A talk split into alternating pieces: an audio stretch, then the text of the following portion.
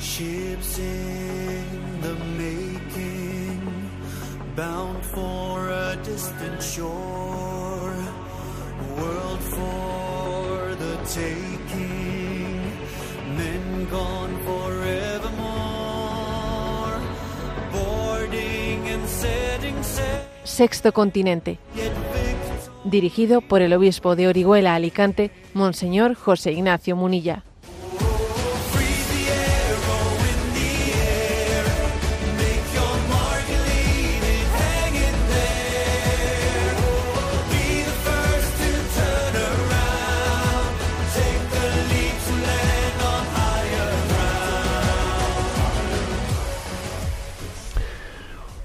Un cordial saludo a todos los oyentes de Radio María. Un día más, con la gracia del Señor, nos disponemos a realizar este programa radiofónico llamado Sexto Continente, que lunes y viernes de 8 a 9 de la mañana, una hora menos en las Islas Canarias, realizamos aquí en directo en Radio María España. En esta novena a nuestra Madre Inmaculada en la que estamos, pues comienzo diciendo que a grandes males, grandes remedios. ¿Y a qué me estoy refiriendo con esto? Pues al llamamiento, al llamamiento que estamos escuchando en muchos lugares y que pues yo también lo he hecho en nuestra diócesis de rezar el Santo Rosario con una intención muy especial, con una convocatoria muy especial en este día de la Inmaculada o en la vigilia de la Inmaculada. Nosotros también en nuestra diócesis pues hemos hecho este llamamiento, ¿no? Con motivo de la celebración de la patrona de España, en el actual contexto sociopolítico tan convulso en el que estamos inmersos, hacemos un llamamiento eh, para unirnos en la oración del Santo Rosario, pidiendo a nuestra Madre Inmaculada su intercesión en favor de España. Oramos a María pidiendo que por su intercesión la unidad y la convivencia entre los pueblos que conforman la nación española, la regeneración de la vida sociopolítica, la búsqueda del bien común y la solidaridad con los más débiles y desfavorecidos, ¿no? Bueno, pues este llamamiento al rezo del Santo Rosario es, un, es una llamada a entender que, bueno, como he dicho, a grandes males, grandes remedios, porque ciertamente estamos en un momento en el que se está visualizando en la vida pública bueno, pues las dos banderas, que son la forma de actuar ética y la inmoral. Fijaros bien, yo quisiera subrayar en este comentario que voy a hacer esto. Esas dos banderas de las que nos habla San Ignacio no son la derecha y la izquierda. No.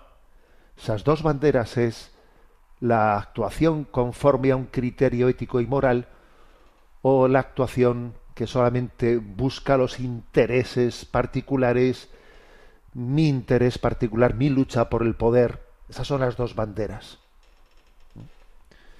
y creo que tienen que ser los criterios éticos los que configuren mi vida, nuestra vida, nuestro discernimiento de la realidad, y no tenemos que hacer una lectura de la realidad desde nuestra sensibilidad política, sino desde esa visión de la doctrina social, de esa búsqueda del bien común. Ponemos ejemplos, ¿eh? vamos a poner ejemplos. Lo hemos dicho claramente con lo que hace referencia a la ley de amnistía no puede ser moral que unos políticos amnistíen a otros políticos eh, a cambio de recibir de ellos el, eh, pues unos votos para poder seguir el poder. Eso no puede, eso no es moral. Pero pasaría exactamente lo mismo si los que amnistían son de derechas o de izquierdas. Para esto recientemente en un medio de comunicación que me hacía una entrevista y que el medio de comunicación pues era de izquierdas, ¿no? O así, o así está más o menos entendido. Entonces yo les decía, mire, para entender que esto es un juicio ético, háganse ustedes a la, eh, háganse a, la, a la idea de que fuese al revés, ¿eh? que los que los políticos que son enemigos de ustedes eh, amnistiasen a otros también de derechas para que recibiese los votos suyos. Ustedes pondrían el grito en el cielo, ¿no? Obviamente lo pondrían, ¿no? Bueno, pues es que no, tenemos que hacer un juicio ético, no un juicio según sensibilidad política, según sean los míos o no son los míos los que lo están haciendo. Es que tenemos que tener el corazón libre de, de que yo formo parte de una tradición de que soy de derechas o soy de izquierdas. Tenemos que superar eso. Nuestro corazón tiene que, tiene que tener una adhesión afectiva por encima de todo al Evangelio, a los criterios de la doctrina social, por encima de nuestras sensibilidades políticas. Lo mismo, pues el ejemplo de la amnistía y lo mismo también, pues bueno, lo que ha pasado este fin de semana, el hecho de que en un en una población de Suiza, pues allí resulta que se esté decidiendo a puerta cerrada, a puerta cerrada el futuro de España, pues negociando con un partido político que, que a cambio, ¿no? de sus votos ha exigido que que haya pues un lugar de decisión del futuro de España al margen del poder legislativo, al margen del Parlamento. Pero bueno, pero ¿qué es eso? ¿Cómo se puede exigir que dejemos a un lado o que ninguneemos el poder legislativo, el Parlamento, y que se exija que vayamos a un cuarto oscuro y allí con un mediador internacional hablemos del, del futuro? Es que eso, eso no puede ser conforme a un criterio ético, eso no puede ser moral. ¿Y si fuese al revés? ¿Y si fuesen los de derechas los que hubiesen hecho eso? Es que tenemos que trascender, ¿no? Este, este conflicto no es cosa de derechas frente a izquierdas, izquierdas frente a derechas. Aquí las dos banderas no son derecha e izquierda, las dos banderas son moralidad o inmoralidad en la vida pública. Moralidad o inmoralidad. Qué importante es que, esto lo, lo subrayemos, ¿no? Lo mismo, fijaros, es que lo mismo podemos decir también de la lectura que se hace de los conflictos internacionales. ¿eh? Porque claro, ¿eh? ahora resulta que, por desgracia, ¿no? sea esa breve tregua, esa breve tregua que ha habido en la guerra de, de, Israel y Gaza, se, ha, se ha roto, se ha interrumpido.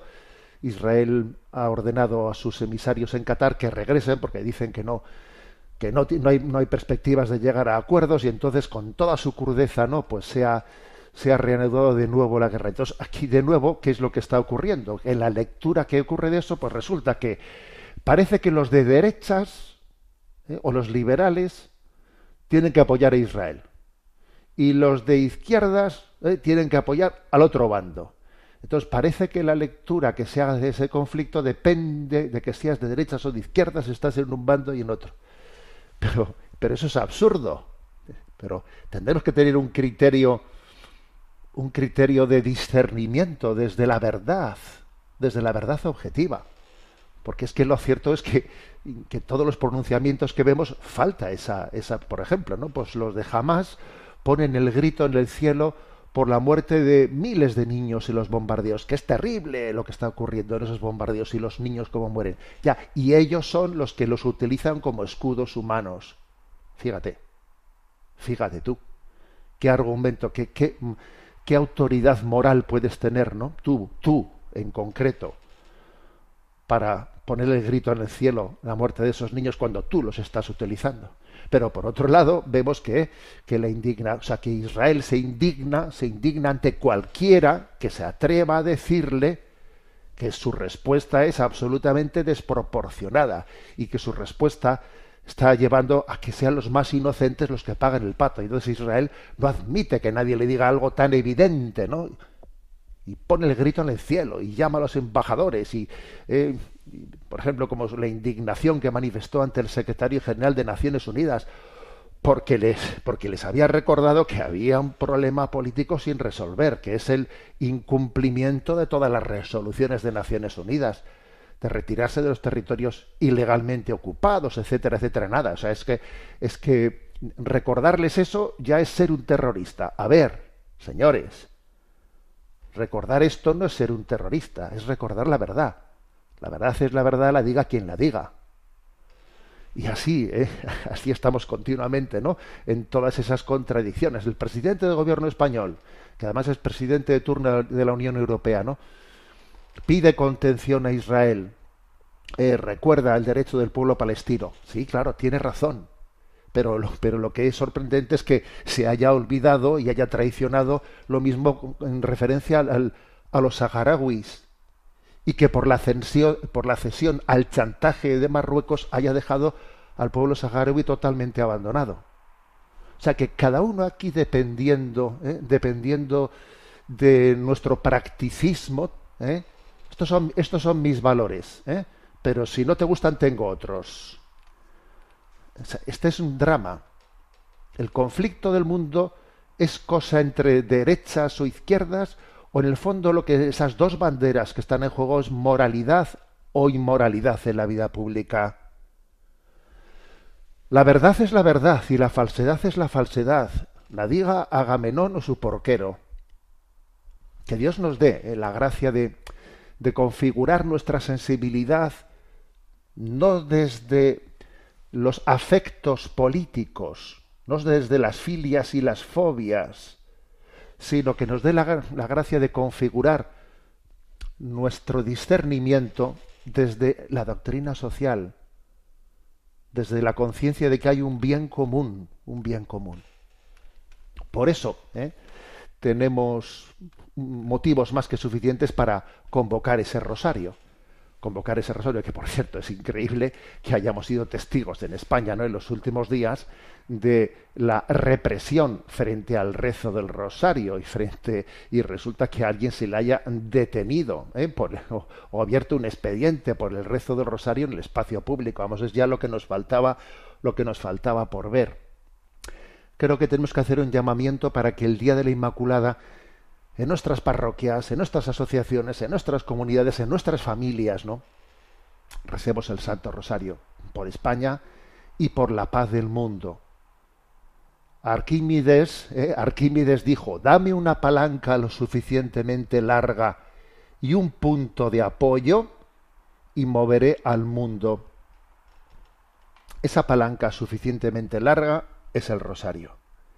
Y ese punto de apoyo es Cristo, nuestro Redentor, la roca firme en la que asentamos, ¿no? En la que Dios ha sentado la salvación del mundo. Por eso vamos a coger esa palanca, cogeremos el rosario en nuestras manos y oraremos por España y por la paz del mundo.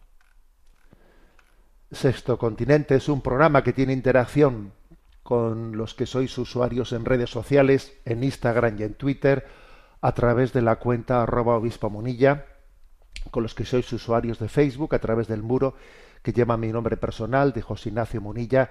Los programas anteriores de Sexto Continente están a vuestra disposición tanto en el podcast de Radio María como en las plataformas de Spotify, de iVox y en la página web multimedia que lleva el nombre de, del lema episcopal de quien os habla, www.enticonfio.org. Allí encontráis, además de otros muchos materiales pues encontráis también el acceso a Sexto Continente para poder escucharlo sin necesidad de descargarse aplicaciones, etcétera.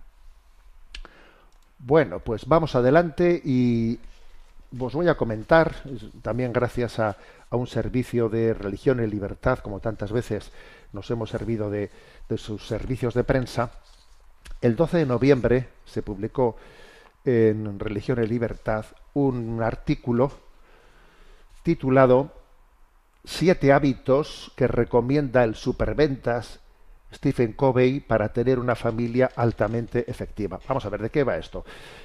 Stephen Covey es pues un autor muy afamado mm, dentro de esa llamada literatura de liderazgo o también literatura de autoayuda. Es un formador de líderes empresariales. ¿eh? Hay una literatura que que es interesante, pero que también hay que discernir entre ella. ¿eh? O sea, hay que discernir entre todo ese mundo de literatura de liderazgo, de libros de autoayuda, en la cual se, mm, se combina la psicología y la ética, ¿eh? y la ética para dar consejos, ¿eh? consejos sobre cómo abordar, ¿no? Pues abordar nuestro, nuestro trabajo, especialmente en el mundo empresarial, en el mundo de las relaciones humanas, etcétera. Bueno, pues este autor, Stephen Covey, él fue eh, hace 30 años, o más que 30 años, ¿no? Publicó un libro, vamos, que, que fue el éxito de los éxitos, ¿no? Los siete hábitos de la gente altamente efectiva. Ese libro fue traducido a más de 50 idiomas, y tiene 25 millones de, de, ventas, ¿no? una cosa increíble. Se titulaba Los siete hábitos de la gente altamente efectiva, ¿eh? dirigido especialmente pues, al mundo empresarial, etcétera. Bueno, y ahora, y luego, ya más recientemente, él ha publicado pues una especie de adaptación de ese libro, Siete hábitos de las familias altamente efectivas, como diciendo, bueno, y esto que hemos hablado del mundo empresarial, etcétera, ahora, mm, por lo que a las familias se refiere, ¿cómo aplicamos esto? ¿Qué consejos daríamos, no? a las familias para que sean, si decíamos a los empresarios, ahora las familias para que sean efectivas, ¿Cómo no? Y así se publicó ese libro. En ABC, eh, se, una, eh, una periodista, eh, Carlota Fominaya, pues hizo un pequeño reportaje sobre, el, sobre este libro y voy a, lo voy a compartir con vosotros, ¿de acuerdo? Vamos a ver, hay una, hay una afirmación, me parece, de partida que me parece luminosa, que dice, para que una familia tenga éxito, dice, hay que tener claras tres cosas. Un destino, un plan de vuelo y una brújula. Bueno, original por lo menos, ¿no? En la manera de expresión. Un destino, un plan de vuelo y una brújula. Si os dais cuenta, yo por lo menos a mí me suele, me suele llamar la atención que cuando uno ve en este tipo de literatura estas reflexiones, dice, bueno, si esto en el fondo es bastante similar a lo que dice el Evangelio aquí y allá. ¿eh? Pues por ejemplo, cuando la literatura de, de autoayuda, etcétera, ¿no? insiste tanto en que la clave está en el cambio de actitud en nuestra vida, Dice, bueno, lo que dijo Jesucristo, que la clave está en la conversión. ¿eh? O sea, que muchas veces la literatura de autoayuda viene eh, a, coger, ¿no? O sea, a, inspirarse en los valores evangélicos y los formula de una forma, digamos, laica, ¿eh? para entendernos. Y yo aquí veo algo por el estilo. Cuando se dice, hay que tener tres cosas claras. Un destino, un plan de vuelo y una brújula. A ver, pues es que Jesucristo dijo, yo soy el camino, la verdad y la vida. ¿Eh? Y claro, un destino, pues es una verdad. Es una verdad en la que creo, una meta a la que me dirijo. ¿eh? Un plan, una brújula, como dice él, una brújula, pues una pues es Jesús, Jesús como camino, ¿no? Jesús como camino, es decir, una pues una una moral, una moral, unos mandamientos, unos mandamientos que son para mí como una brújula. Y cuando dice un plan de vuelo, pues un plan de vuelo, mira, es un plan de vida, un plan de vida en el que tengo oración, en el que tengo sacramentos, o sea, Jesucristo es camino, verdad y vida. O sea que bueno, me hace gracia esto de para que una familia tenga éxito hay que tener tres cosas claras: un destino, un plan de vuelo y una brújula. Bueno, dicho esto, entonces se adentra en cuáles son los siete hábitos que recomienda Covey ¿eh? para llegar a poder conformar una familia altamente eh, efectiva, dice él, ¿no? Bueno, como digo, a ver, esta terminología, esta terminología así un poco empresarial, pues yo no digo que la haga mía, ¿eh? yo me quedo con la, con la formulación evangélica, ¿no? ni, ni más ni menos. Pero bueno, creo que es bueno que también hagamos este ejercicio de decir, mira las cosas también. Eh, es curioso, porque yo creo que el Evangelio inspira mucho más de lo que nos suponemos los valores eh, psicológicos y, éticos y las reflexiones éticas. Eh, son, el Evangelio los inspira mucho más de lo que suponemos. Entonces, ¿cuáles son los siete hábitos? El primer hábito que, Stephen Covey ¿no? pues recomienda en este libro de los siete hábitos de las familias altamente efectivas. Primero, ser proactivo. ¿A qué se refiere? Vamos a ver, entre cualquier cosa que nos pueda ocurrir y la respuesta que damos a eso que nos ha ocurrido, hay un tiempo intermedio. Y ese tiempo intermedio entre lo que ocurre y mi respuesta es un espacio de libertad en ese lapso de tiempo, tú tienes la libertad de poder elegir la respuesta adecuada. Y esto es muy importante. ¿Mm? Entonces es importante que uno guarde ese botón de pausa entre lo que ha ocurrido y la elección, el discernimiento de cuál es mi respuesta. O sea que que pensemos qué es lo que nos pasa y cómo debo de elegir mi propia respuesta. ¿Eh? Sin dejarnos llevar por la impulsividad. ¿Eh? Sin que mi respuesta sea primaria. No, somos racionales. ¿Eh? Dios no, no quiere que, que funcionemos por resortes meramente impulsivos. Dios nos ha hecho racionales. Siempre hay un espacio de libertad, de libertad de decir cómo, cómo encajo yo esto, cómo lo tomo. Incluso, es que claro, y si le, y si por ejemplo se trata de que te han dado la noticia de que tienes un cáncer, Claro, pues es que va a depender muchísimo de tu cómo reacciones tú ante ello. ¿eh? Que va, la familia va a cambiar completamente dependiendo de tu reacción frente a esa noticia, de cómo lo abordes. Esto es una, primera formulación. Segunda, así le llama ser proactivo. Dice, proactivo en mi respuesta, entender que mi respuesta es clave. ¿eh? Segundo, comenzar teniendo en mente el final. El final. Bueno, es decir, que cuando uno aborda las cosas tiene que tener claro el a dónde voy, a dónde voy, cuál es el destino de esta familia. Tengo que tener claro si, si no sé a dónde voy, ¿cómo voy a elegir bien por dónde voy? Vamos a ver. Entonces, tener una perspectiva clara de la razón de ser de la propia familia. Y para eso, dice él, hay que definir cuál es el destino. Entonces, su consejo es crear una especie de declaración de misión familiar. Sea, vamos, que la familia haga como una especie de vamos a hacer como una pequeña, incluso poniéndola por escrito, ¿eh? Declaración de esta familia a dónde quiere ir. ¿Cuáles son los principios de esta familia? Claro, nosotros desde nuestra perspectiva católica diríamos, hombre, es que Dios mismo nos lo ha revelado. En la revelación de Dios encontramos cuál es la meta, el destino de esta familia. Pero bueno, bien, pero un momento. ¿eh?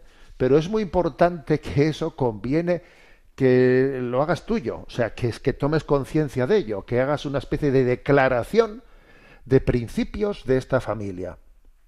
Los principios en los cuales vamos a fundar nuestra relación, los principios desde los cuales vamos a educar a nuestros hijos. Venga, ¿qué haremos? Nos reuniremos a la hora de cenar, eh, haremos esto, compartiremos, cada uno que contará cómo le va la vida, no que cada uno nos enteremos de la vida del otro por fuera en vez de enterarnos dentro de casa compartiremos experiencias. Venga, vamos a, dejar este espacio de tiempo para esto. O sea, vamos, vamos a gobernar esto haciendo una declaración de a dónde queremos ir, cómo queremos que sea esta familia. Fijaros, se dice este punto, comenzar teniendo en mente el final. Esto supone desarrollar, renovar una especie de declaración familiar, ¿no? bueno, vamos a escuchar también a los niños de esta manera, nos reuniremos una vez a la semana, yo qué sé, ¿eh? pero, pero hacerlo. Tercer punto, tercer hábito. Dice, poner primero lo primero. ¿eh? Poner primero lo primero, o sea, priorizar lo importante, priorizar lo importante. Esa famosa expresión, ¿eh? que yo la he repetido mucho, que también es uno de estos vamos, no sé si es de Stephen Covey o quién es esa famosa expresión de que lo más importante en esta vida es que lo más importante sea lo más importante, priorizar lo importante. Esto, esto supone tener una jerarquía, una jerarquía de valores, ¿no? Si para mí, para mí lo primero es el tiempo que yo doy a la familia, tengo que reformular el, el resto de, de las cosas que hago en mi vida, porque no se puede darle prioridad a todo.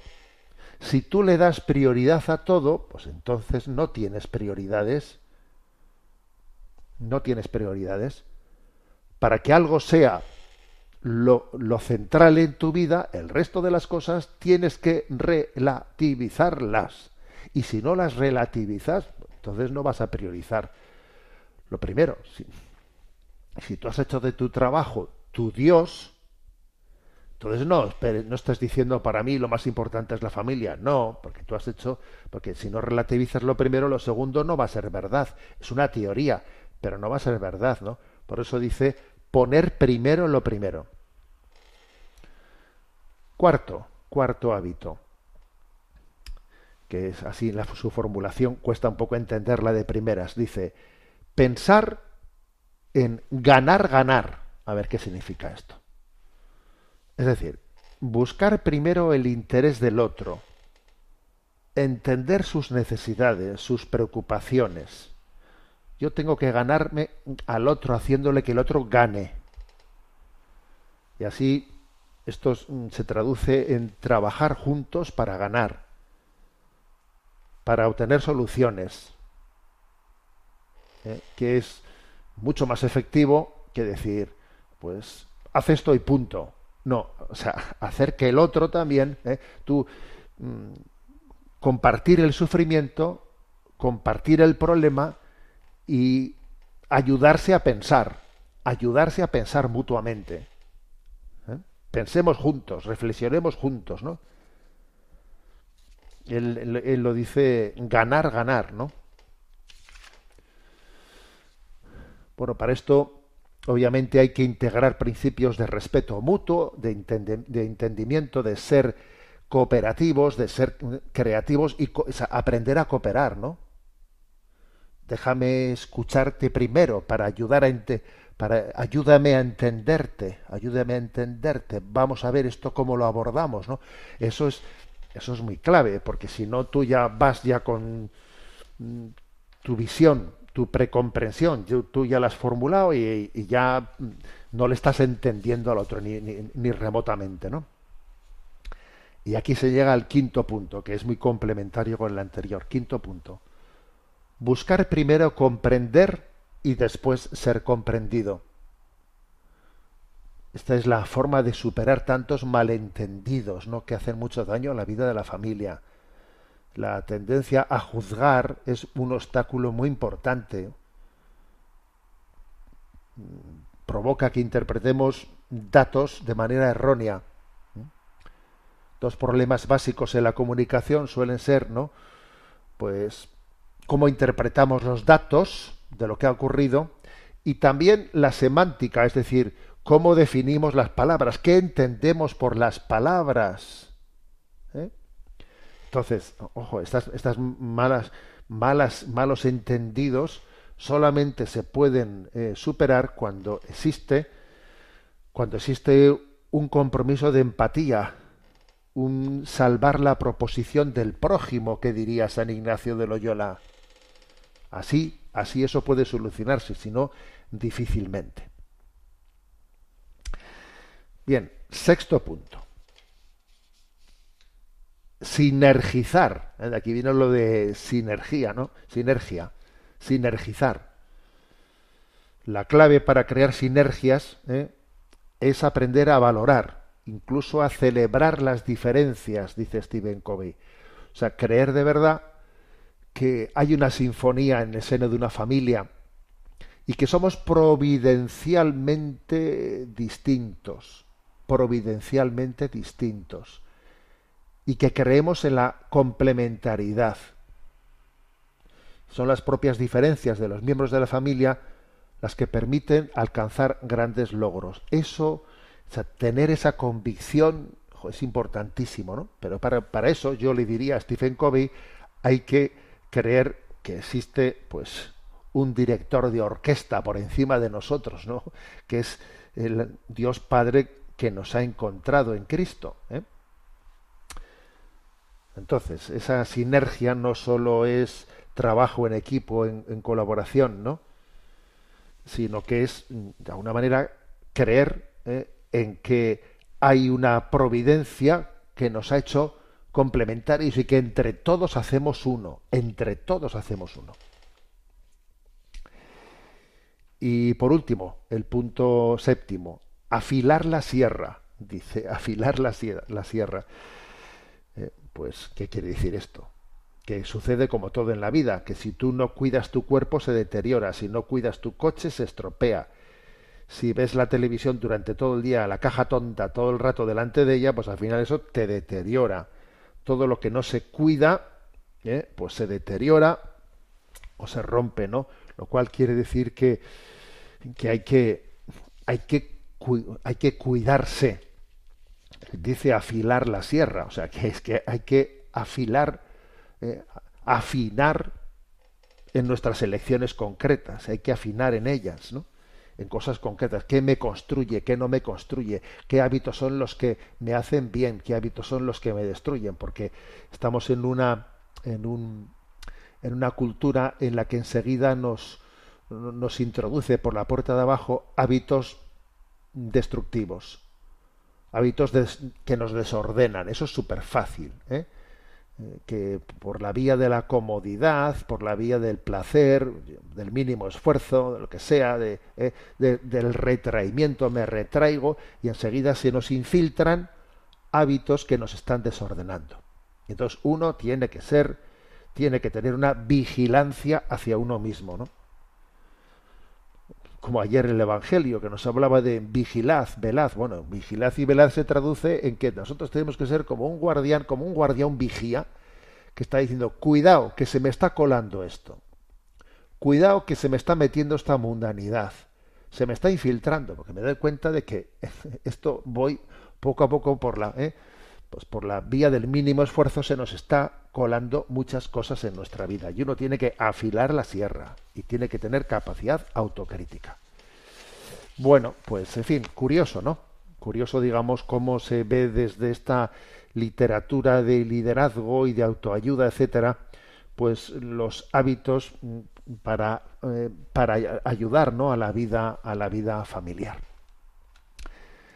Voy a poner este canto, que la verdad es que son de esos que eh, tiene ya tres años, ¿eh? es de los misioneros servidores de la palabra, pero son de esos cantos que cuando se te pegan, se te pegan, y a mí en los últimos días se me ha pegado esta música que os la comparto y es también una petición de al Espíritu Santo para que venga a nuestra vida. Ven, ven, Espíritu de amor, cantada por los misioneros servidores de la palabra.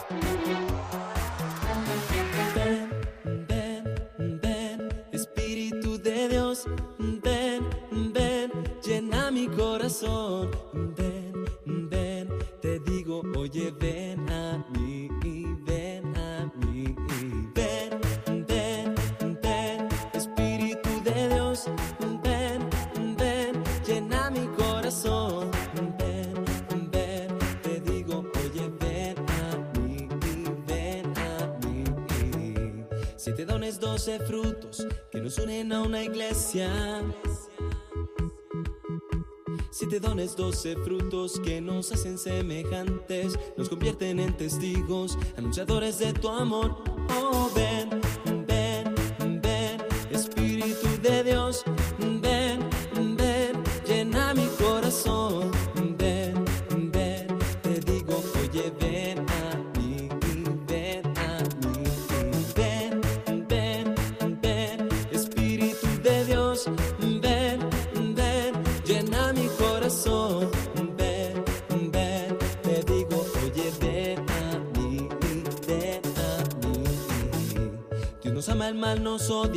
Pero uno nos defiende. Es el Espíritu Divino que ora en los corazones, fortalece ante las pruebas, que nos conduce a la verdad.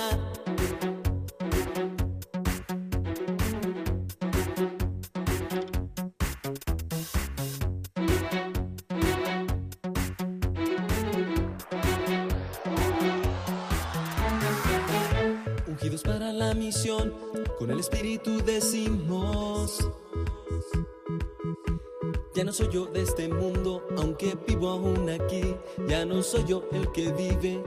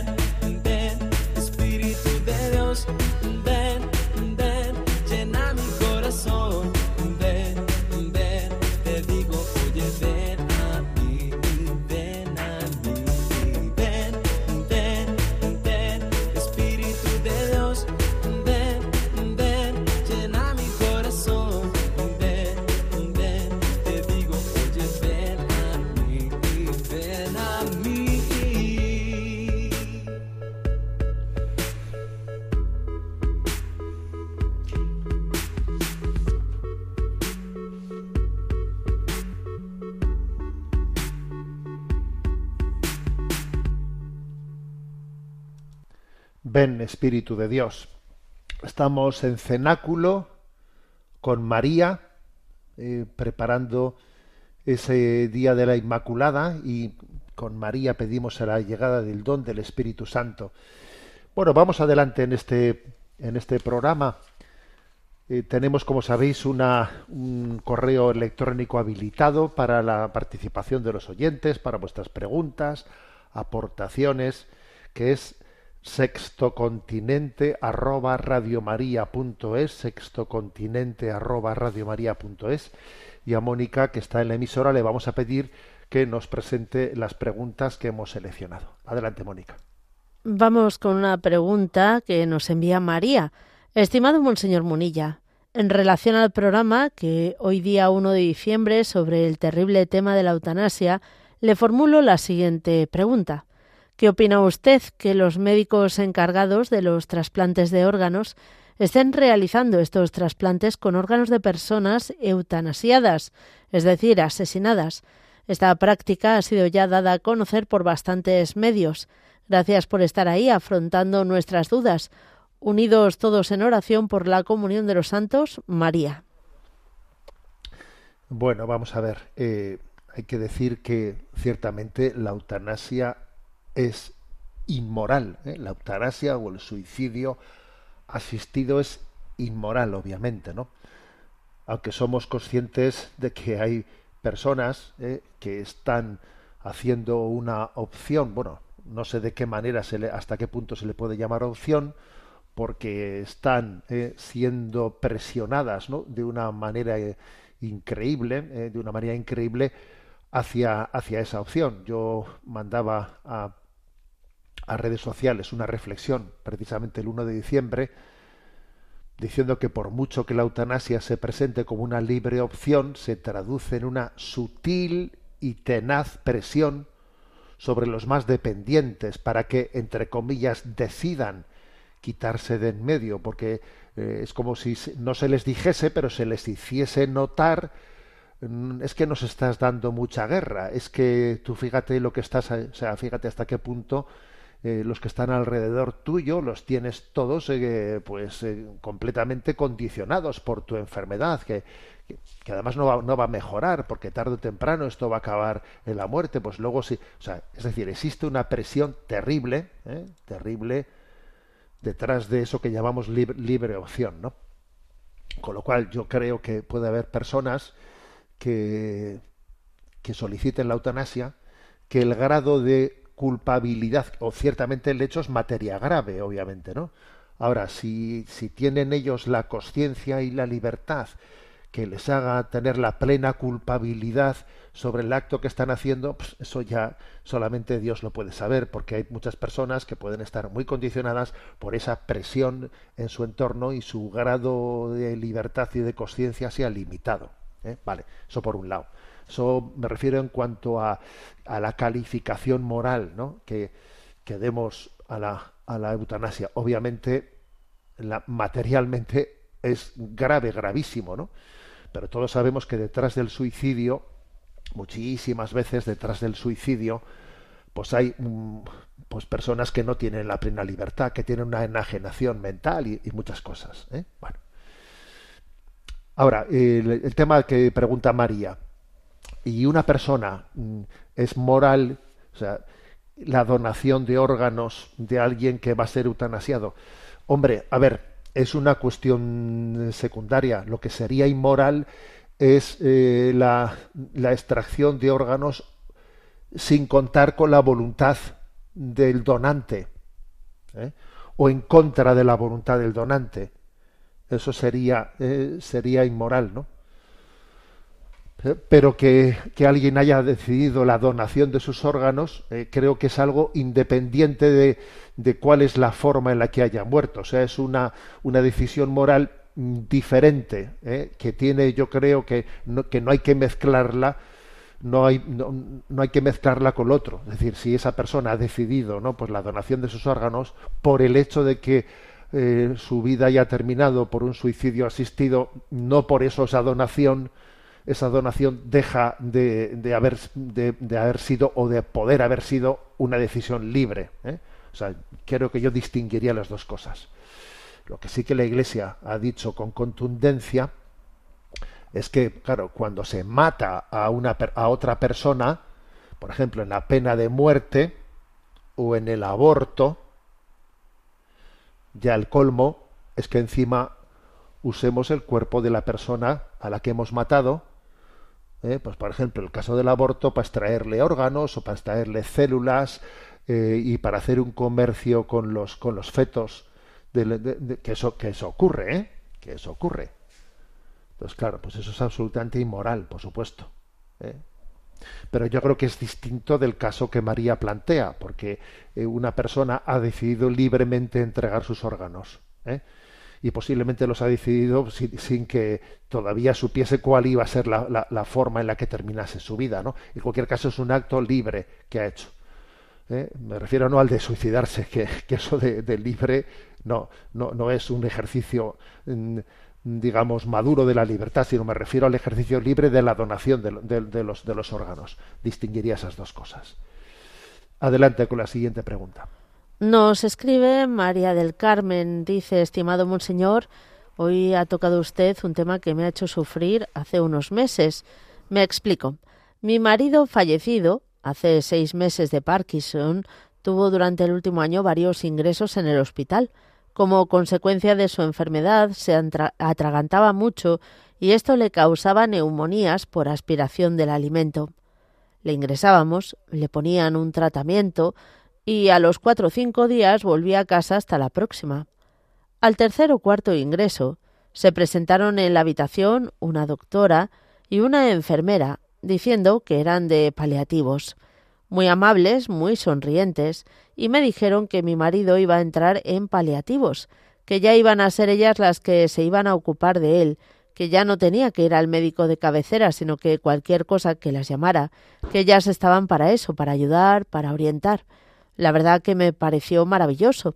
Pero el siguiente ingreso ya me insinuaron que, claro, que mi marido se reponía con el tratamiento, pero que cada vez le costaba más trabajo. Entonces, que a lo mejor lo que había que hacer es ponerle una sedación. Yo me quedé un poco bloqueada. Pregunté cómo era eso y me dijeron es que claro, lo manda el protocolo porque va a tener cada vez más neumonías y cada vez va a ser peor. Entonces, para que no sufras ni tú ni él, pues se le seda, se le deja de curar y yo pregunté ¿Y eso se hace en la UBI? No, no, me respondieron, se hace en una habitación normal. Me explicaron que se le ponía una inyección para que se duerma y que se le deja sin tratamiento y sin alimentación. Solo se le pone suero para que no tenga sed. ¿Y cuánto dura eso? pregunté. Hasta que fallece. Dura tres o cuatro días, me respondieron. Yo alegué entonces que es como una eutanasia pasiva. No, no, nada de eso, me explicaron. La eutanasia es poner un medicamento para que fallezca, pero esto es dejarle ir tranquilamente. Ya, le respondí yo, pero es una forma de adelantar la muerte, a lo que ellos me contestaron bueno, es que de todas maneras es que en una de estas recaídas morirá. Yo me volví a casa con un gran peso en el corazón, con una gran angustia.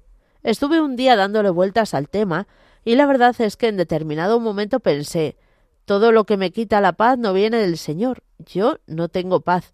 Luego esto que me proponen es contrario a la voluntad de Dios, así que decidí no dejar que le sedaran, y así lo comuniqué al equipo de sedación. No fue sencillo, porque me replicaron que era el protocolo, que yo no tenía que firmar nada, etc. Pero yo me mantuve en mi negativa. Curiosamente, desde el mismo momento en que me negué a la sedación definitiva, el equipo de cuidados paliativos desapareció y ya no volvieron a hablar conmigo, dejaron de llamar o de interesarse por el enfermo. Mi marido falleció al mes y pico en casa, solito conmigo. Esa noche vinieron una de las doctoras a casa y se fue sin decirme nada, ni siquiera me dijo que mi marido estaba agonizando. Comparto esta dura experiencia que he vivido porque me pregunto cuánta gente estará pasando por situaciones similares, y no me es difícil suponer la presión que estarán padeciendo. Muy triste, desde luego, muy triste. Bueno, la verdad es que el testimonio de María del Carmen eh, impresiona eh, y, sin duda alguna estoy seguro que ahora mismo muchos oyentes estarán diciendo, madre mía, pero si esto es lo que pasó en nuestro caso, esto es lo otro, esto es lo otro, ¿no? Y la verdad es que el discernimiento, el discernimiento sobre la aplicación proporcionada de los cuidados paliativos para que no se conviertan en una eutanasia pasiva, pues es que es un tema éticamente muy, ¿eh? pues muy importante, muy delicado. ¿eh? Y la verdad es que cuando María del Carmen dijo en aquella oportunidad, no, pero esto no es una eutanasia pasiva. No, no, a ver, sí, sí, claro, es que existe también la eutanasia pasiva. ¿eh? Existe una eutanasia pasiva, que es la de dejar de administrarle pues a un enfermo unos tratamientos que que proporcionalmente hay razón para aplicárselos, ¿no? Hay razón para aplicárselos y si y si se le retiran sencillamente pues por el por el hecho de que bueno si tarde si al fin y al cabo como tarde o temprano va, va a morir pues entonces eh, pues para no estar sufriendo retirémoslos a ver eso sin más ese argumento sin más ese argumento, claro, pues es que mm, conllevaría a una eutanasia pasiva de, toda la, vamos, de, la, de, una gran parte de la población que tiene enfermedades crónicas, si, aplicas eso. ¿eh? Entonces, eh, claro, aquí la clave está en la proporcionalidad, ¿eh? en la proporcionalidad, porque eh, cuando, eh, cuando uno renuncia, renuncia a un tratamiento que, que que le mantiene en vida, pues tiene que renunciar por el hecho de que los efectos secundarios de ese tratamiento pues sean, ¿eh? sean verdaderamente, o sea, conlleven un deterioro muy grande, ¿no? Y entonces uno, se, uno diga, es que los efectos secundarios de ese, de ese tratamiento en el fondo eh, pues no, no, nos quitan, ¿no? Nos quitan una dignidad de vida que no es proporcional seguir adelante con ellos pues de manera desproporcionada. Ahora voy a decir claramente una cosa, ¿no? Lo que me parece muy triste en este, supongo que habrá momentos en los que cueste discernir, que lo que cueste discernir qué es proporcionado y qué no es proporcionado. Claro que habrá momentos en los que cueste discernir. Pero lo que desde luego me parece mal es, es, ese testimonio que da Mari Carmen de que en el momento en que ella dice no, yo no quiero una sedación definitiva de mi marido, en ese momento el equipo de paliativos desaparezca.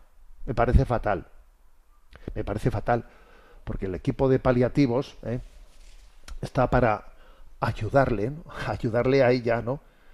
En, ese acompañamiento de su marido que tiene Parkinson y decir, oye, pues los cuidados paliativos podrá haber, podrá haber una, ¿eh? pues una discusión de cómo, de en qué caso, hasta dónde es proporcional, no es proporcional, que me parece que en el caso de Mari Carmen estaba bastante claro que era desproporcional, ¿eh? pero bueno, pero que puede haber un momento en el que sea difícil discernirlo. ¿eh? Pero desde luego lo que me parece mal es que de repente, porque yo no haya asumido ¿no? pues el consejo de, de una sedación definitiva, pues el equipo desaparezca. Pues no, porque están, tienen que estar al servicio de. Y los paliativos no son únicamente para una sedación definitiva, no, hay sedaciones que son no definitivas, no sin retorno, o sea, que están de alguna manera aliviando el sufrimiento.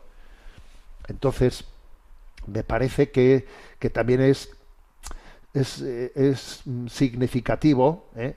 el hecho de que la palabra sedación casi la hemos eh, asignado, ¿no? La, hemos hecho sinónima de sedación definitiva. Es que la sedación definitiva tiene que ser el último recurso. Es que lo lógico es que la sedación no sea definitiva, no sea sin retorno, sino que la sedación sirva pues para aliviar angustias, para aliviar dolores ¿eh? y seguir adelante en nuestro itinerario. ¿eh? Pero el hecho de que la palabra sedación casi la refiramos a la definitiva, me parece, me parece, pues desde luego peligroso. Y luego también decir una cosa, ¿no? Pues que en, en, a la hora de momentos difíciles, ¿no? De discernir, pues lo que Mari Carmen hizo. A ver, esto me está quitando la paz. Lo que me quita la paz y lo que me turba, y lo que me turba, no puede ser de Dios. Si esto me está quitando la paz, no puede ser de Dios este, no, esta propuesta que me han hecho. Bueno, también me parece que es una forma de discernimiento bastante, eh, bastante clarividente, ¿eh? bastante clarividente, porque cuando buscamos la voluntad de Dios y rezamos y pedimos, dame luz, ¿no? Dios no, nos, da, nos da la paz como signo, como signo de la búsqueda de su voluntad. ¿eh? Adelante con la siguiente pregunta. Nos escribe una oyente con la siguiente pregunta. Buenos días, monseñor. Me llamo Laura. Resulta que estoy viendo los vídeos subidos a YouTube de un curso para catequesis organizado por la Conferencia Episcopal Española. He visto las dos primeras sesiones y no me ha quedado clara la diferencia entre catequesis querigmática y la catequesis mistagógica. ¿Puede explicar la diferencia entre ambos términos y poner algún ejemplo? Se lo agradecería mucho. Bueno, a veces en nuestra predicación utilizamos palabras eh, así un poco teológicas que, que, no, deberíamos de dar por supuesto el hecho de que, de que son conocidas. ¿no? Eh, el querigma, ¿eh? catequesis querigmática, y la mistagogía o catequesis mistagógica. A ver, la palabra querigmático, la palabra, el querigma, se refiere a la predicación, al anuncio, al anuncio de los hechos fundamentales del, del, de nuestra salvación. Por ejemplo, ¿no? Pues Dios te ama, Dios envió a su Hijo al mundo por tu salvación. Eh, Dios entregó su vida por ti. ¿eh? O sea, en el fondo es anunciar la redención de Dios. O sea, Dios te ha redimido, Dios te ha salvado, ¿no? Entonces la catequesis querigmática es la que se centra en esto. Si esto lo hizo por mí, Dios entregó su vida por mí, por mi salvación. Todo eso es querigmático. ¿eh? Es el querigma, es el anuncio de la salvación de Dios dirigida a ti. Esto es como ponerte delante de Dios y no es aprenderme el credo de memoria, no, no, sino caer en cuenta de que lo que Dios ha hecho por mí. ¿eh? Sin embargo, la palabra mistagógica ¿eh? significa otra cosa. La mistagogía es, mm, digamos, la mm, toda la eh, la simbología, la simbología en la que la tradición de la Iglesia ha recogido el misterio de la fe. La mistagogía, por ejemplo, son todos los símbolos, los símbolos bautismales, eh, los símbolos bautismales del agua, de la luz. la mistagogía es también, pues, como, por ejemplo, pues los cristianos tenían una serie de, de, ritos introductorios para prepararse a la, al bautismo la noche pascual. ¿no? Entonces la, catequesis mistagógica se suele centrar más en la explicación de los, de los ritos y de los símbolos. Pues mira, pues en el sacramento de la confirmación, la imposición de las manos significa esto. ¿eh? Eh, la crismación con el crisma significa esto otro. El crisma, pues es una mezcla de aceite y perfume, etcétera. Todo eso es, es como, digamos, ¿no? la explicación de todos los signos, los signos y los símbolos, pero ligados a la fe, ¿eh? ligados a la fe. Entonces hay una combinación, pues muy, pues muy, muy práctica entre que la catequesis tiene que ser querigmática y tiene que ser mistagógica.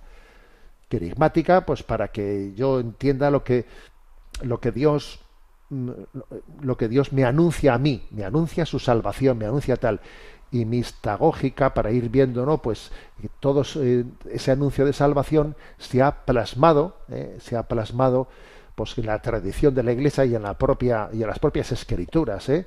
esa salvación de Dios se ha plasmado en, en, signos etcétera no pues por ejemplo el signo de la cruz. La señal del cristiano es la Santa Cruz no y hacernos amantes de la cruz etcétera no y ir descubriendo en todos los, signos y los símbolos pues el mensaje de Dios que se dirige a nosotros.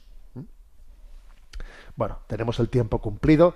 Me despido con la bendición de Dios Todopoderoso, Padre, Hijo y Espíritu Santo. Os deseo a todos una feliz celebración del Día de la Inmaculada, de su vigilia, y os encomiendo pues ese compromiso que hemos hecho, ¿eh? el, de, el de rezar el Santo Rosario el Día de la Inmaculada eh, y rezarlo especialmente por España y por la paz en todo el mundo. Alabado sea Jesucristo.